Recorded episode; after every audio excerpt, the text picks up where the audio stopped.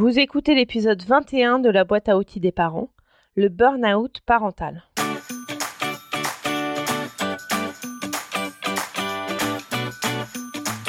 Bonjour, je suis Juliette Cerceau, je suis coach de vie et coach parental. Je suis ravie de vous accueillir sur la boîte à outils des parents. C'est le podcast dédié aux parents qui vous donne des outils concrets applicables facilement et immédiatement pour vivre une parentalité plus épanouie. Alors aujourd'hui, je vous parle d'un sujet douloureux, le burn-out parental. Peut-être que certains ou certaines d'entre vous l'ont déjà expérimenté. Ce n'est pas mon cas. Je pense que fin 2020, j'ai frisé le burn-out professionnel, mais j'ai opéré une reconversion professionnelle avant que mon job n'ait ma peau, si je peux m'exprimer ainsi. On peut changer de job, mais on ne peut pas tellement changer d'enfant ou de famille ou le fait d'être parent. C'est un sujet douloureux car les personnes qui en souffrent en souffrent vraiment. Ce n'est pas juste une petite baisse de morale passagère ou une fatigue du moment. Alors, avant d'aller plus loin, je voudrais déjà bien définir le burn-out parental. C'est quoi le burn-out parental? C'est un trouble survenant lorsqu'un parent est soumis à un excès de stress parental sans disposer de suffisamment de ressources pour en compenser l'effet. Le burn-out parental peut ainsi toucher tout parent qui cumule plus de risques que de ressources pendant trop longtemps. Le parent s'épuise alors dans sa parentalité jusqu'à devenir l'ombre de lui-même, puis l'opposé du parent qu'il était et voulait être. Alors, c'est une définition qui ne vient pas de moi, je l'ai trouvée sur euh, le site Burnout Parental, élaboré par les docteurs Isabelle Roskam et Moira Mikolajczak. Je suis désolée si j'écorche son nom, je vous mettrai de toute façon les références du site internet dans les notes de l'épisode, parce que c'est un site internet qui est très très bien fait. C'est donc un excès de stress dans notre rôle de parent. Si on mesure le stress sur une échelle de 0 à 10, 10 étant le stress total et 0 aucun stress, le burn-out est là lorsqu'une personne a toujours un niveau de stress entre 5 et 7, mais constant. C'est-à-dire qu'il ne redescend jamais. On peut avoir un gros coup de stress lorsque, je sais pas, on a un dossier à rendre pour telle date et qu'on est en retard. Pendant quelques jours, on va être hyper stressé, on va être à 9 ou 10. Bon, c'est pas bon pour la santé, soyons clairs, mais s'il finit par redescendre, c'est ok. Nous ne serons pas en burn-out. Mais si sur une longue période, on est à un niveau de stress moyen moyen haut, nous sommes à risque de faire un burn-out parental. C'est un stress qui n'est pas forcément super élevé, mais qui est constant.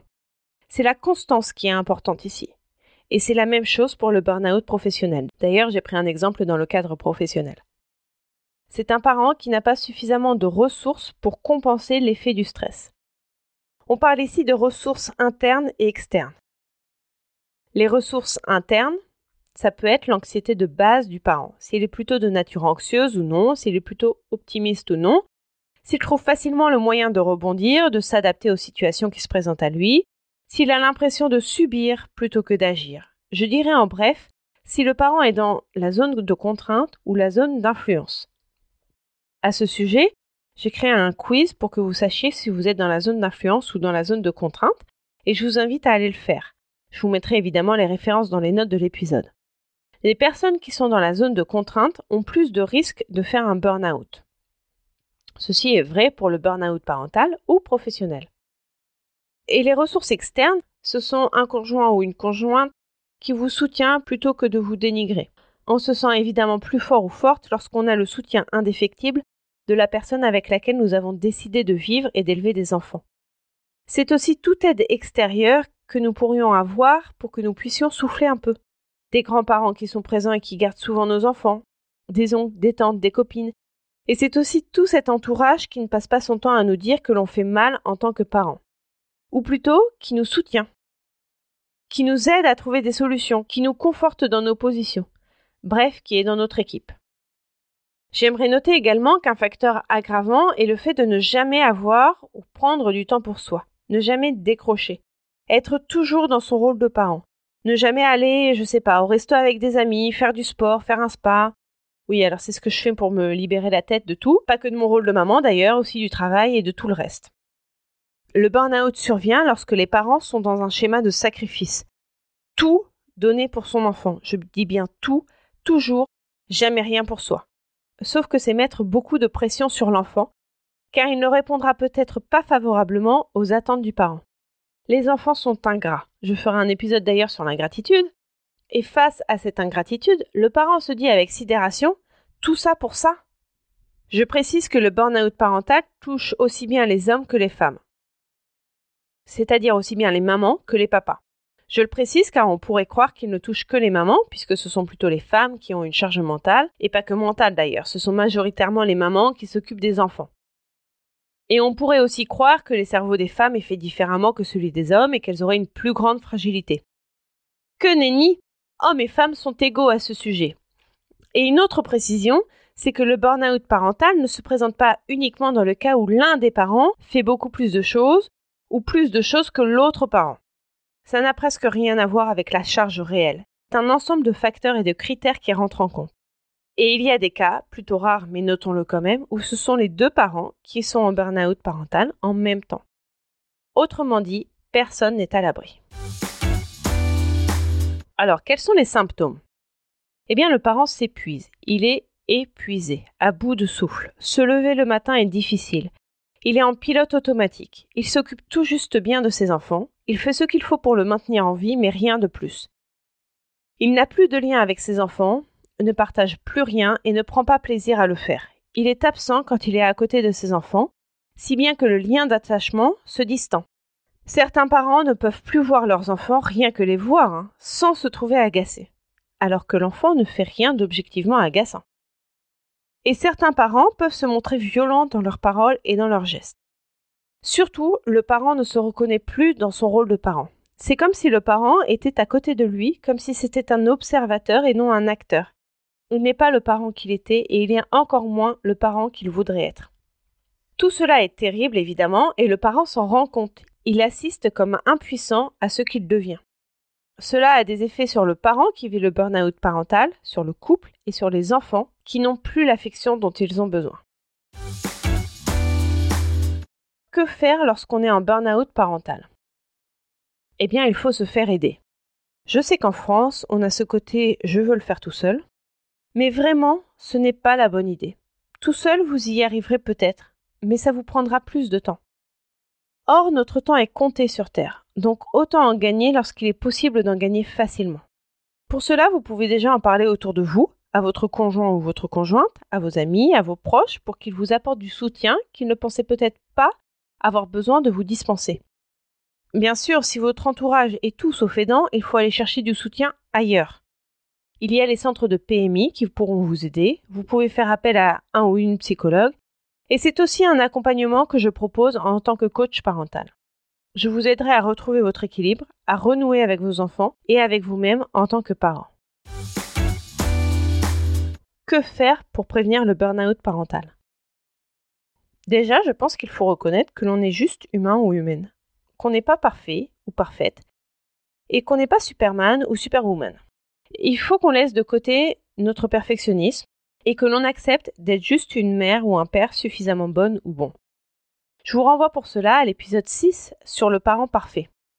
Je pense que c'est un point primordial, car on a beaucoup de pression pour être le parent parfait, et cette pression nous conduit justement de façon insidieuse à être l'inverse. Ensuite, il faut s'entourer de proches qui vous soutiennent. Évidemment, le coparent est tout désigné. Mais j'ai conscience que ce ne soit pas toujours possible. Donc allez trouver du soutien dans d'autres personnes, que ce soit votre famille, des amis ou des professionnels de la petite enfance ou de l'enfance. Il y a toujours une porte à pousser pour sortir de votre solitude et de votre isolement. Ensuite, si vous êtes dans la zone de contrainte, pour le savoir, je vous invite à faire le test que j'ai élaboré. Il faut en sortir progressivement en cultivant la pensée positive. Et ça tombe bien car j'ai fait un guide gratuit pour développer votre pensée positive. Vous pouvez le télécharger gratuitement en vous abonnant à la newsletter de la boîte à outils de l'esprit. J'ai bien dit de l'esprit. Je vous mettrai le lien dans les notes de cet épisode. Si vous faites ces deux choses, votre niveau de stress va diminuer largement. Mais pour continuer dans cette diminution du stress, il est impératif de prendre du temps pour vous, de sortir de votre maison et de faire ce que vous aimez faire. Je vous invite également à écouter ou réécouter les épisodes 10, Gardez de vue l'essentiel, et 11. Être débordé. Les outils que je propose dans ces épisodes vont vous aider à vous recentrer sur vos priorités.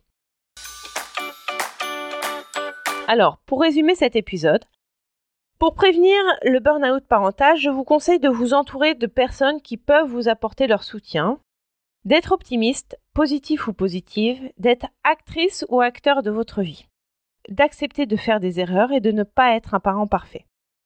Lorsque le burn-out est là, faites-vous aider. Je ne dis pas ça seulement pour que vous fassiez appel à moi, même si je serais ravie de vous aider, mais je vous le dis parce que vraiment c'est important que vous redeveniez vous-même, que vous redeveniez le parent que vous voulez être et que vous renouiez le lien que vous avez avec vos enfants. C'est d'ailleurs pour ça que j'ai créé ce podcast, pour que vous puissiez vivre une vie de parent épanouie et que votre parentalité ne se transforme pas en cauchemar. Sur le site Burnout Parental que je vais vous indiquer, il y a deux tests à faire. Le premier, c'est pour savoir si on est en burn-out parental, et le second, c'est pour savoir si on est à risque. Je vous invite à aller les faire si vous avez un doute. Je rappelle que le burn-out parental est une vraie souffrance pour les parents, le conjoint ou la conjointe et les enfants, et qu'il est absolument indispensable de le reconnaître et de se soigner. Je suis preneuse de toutes vos expériences concernant le burn-out parental, ou sans être un burn-out déclaré, un épuisement parental. Envoyez-moi des mails à ce sujet. Vous retrouverez toutes les notions utiles sur le site internet BAO comme boîte à outils baodesparents.com. N'hésitez pas à vous inscrire à la newsletter pour être notifié des nouveaux épisodes chaque semaine. Si vous avez aimé cet épisode, n'hésitez pas à me le faire savoir en déposant un avis 5 étoiles sur la plateforme de podcast que vous utilisez. C'est le meilleur moyen de me soutenir et de permettre à d'autres auditeurs de trouver ce podcast plus facilement. Vous pouvez aussi me suivre sur Instagram sur le compte BAO des parents et j'ai également une page Facebook qui s'appelle la boîte à outils des parents. Enfin, sachez que si vous voulez progresser encore plus vite et de façon plus juste et efficace, je propose un accompagnement de coaching personnalisé, que ce soit du coaching de vie ou du coaching parental. Vous trouverez toutes les informations sur le site bao de. À mardi prochain!